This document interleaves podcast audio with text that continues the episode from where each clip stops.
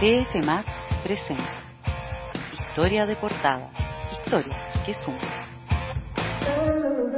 Y partió septiembre, mes de la patria. Hola, ¿qué tal? Bienvenidos a este capítulo del podcast Historia de portada, en donde les contaremos brevemente los principales temas que llevamos en esta edición, la número 59 de DF soy Sofía García Huidobro, nos acompañan hoy en el podcast María José López, María José Gutiérrez, Fernando Vega, Nicolás Durante y Mateo Navas. Bienvenidos todos. María José López, por favor, editora del DF cuéntanos qué traemos en esta edición. Gracias, Sofía. Bueno, hola a todos también. Semana movida en lo económico. El Banco Central fue flanco de críticas y también arrastró fuertes defensores luego de que el miércoles aumentara 75 puntos base la tasa de interés para situarla en un 1,5%.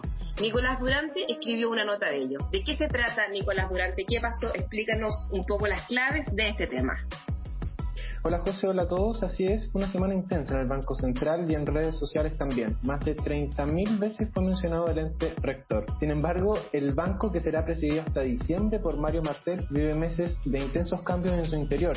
Más mujeres, procesos de contratación más competitivos y una unidad que está analizando las criptomonedas. Esos y más detalles les contamos en nuestra sección por dentro, que esta vez es del Banco Central seguramente noticia en desarrollo que iremos cubriendo semana a semana. Así que atentos a eso.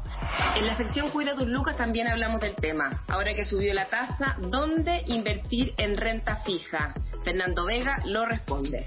Sí, mejora el panorama para invertir en renta fija tras el alza de tasas decretada por el Banco Central y que sorprendió a todo el mercado, los instrumentos en renta fija se hicieron más atractivos que nunca en los últimos dos años. Con el alza de tasas, que está muy por encima de lo esperado, se verán beneficiados todos los instrumentos que están en unidades de fomento o que ofrecen rentabilidad por el ahorro, como los depósitos a plazos, los fondos mutuos de inversión y también el sector inmobiliario. Recuerden que la unidad de fomento se va reajustando con la inflación, por lo cual estos activos quedan protegidos de alzas en los precios. Por el lado negativo, eso sí, las deudas nuevas serán más caras de tomar, por lo que les recomendamos revisar bien su carga financiera. En esta edición contamos también la historia de un personaje, un chileno, bastante desconocido considerando el crecimiento que ha tenido su emprendimiento estos últimos años. ¿Quién es? Nos cuenta María José Gutiérrez. Se llama Osvaldo Flores, pero en el mundo de las biotech todos lo conocen como Lalo. Lalo Flores es un científico y emprendedor chileno que tiene 59 años, nacido en Osorno, y a los 22 se fue a Estados Unidos a hacer un posgrado en bioquímica y biología molecular. Allá trabajó en grandes farmas, fundó una empresa biotecnológica llamada Novira, que se dedicaba al desarrollo de drogas para la hepatitis B y que fue comprada hace unos 5 años por el gigante Johnson Johnson. El gran salto eh, lo dio después. En 2017, él partió de cero la compañía Century Therapeutics, que tiene por objetivo curar el cáncer a través de terapias celulares. Otro unicornio chileno más entonces. Claro, es que este se suma a Corner Shop que ya estaría en camino, a Notco, y esta es una empresa estadounidense, pero cuyo CEO es un chileno y parte del equipo fundador.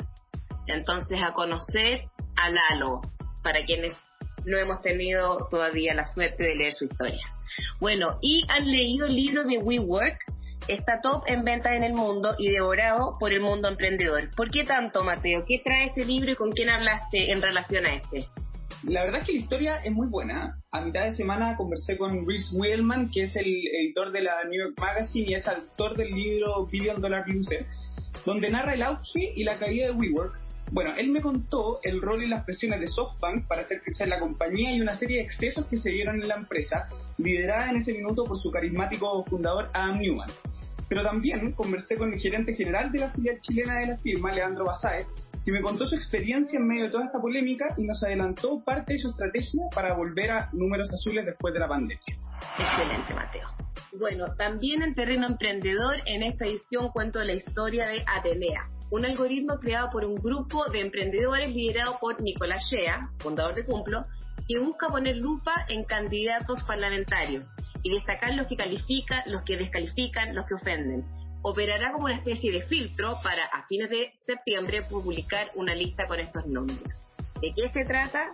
Léalo en esta edición. Y Sofía García Huidobro habló con Francisco Reyes sobre la reapertura, la fase 4 y las bondades que esto trae para el teatro. además de su fallida aventura constituyente. Galán histórico para toda una generación en teleserie y también una importante figura en el teatro y en el cine.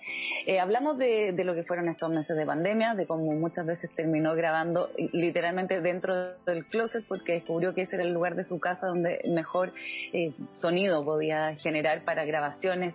Estuvo participando en radioteatros, en distintos formatos. Eh, de eso hablamos, de, de la importancia de retomar la presencialidad porque no reemplaza a los otros tipos de, de, herramientas que se han levantado.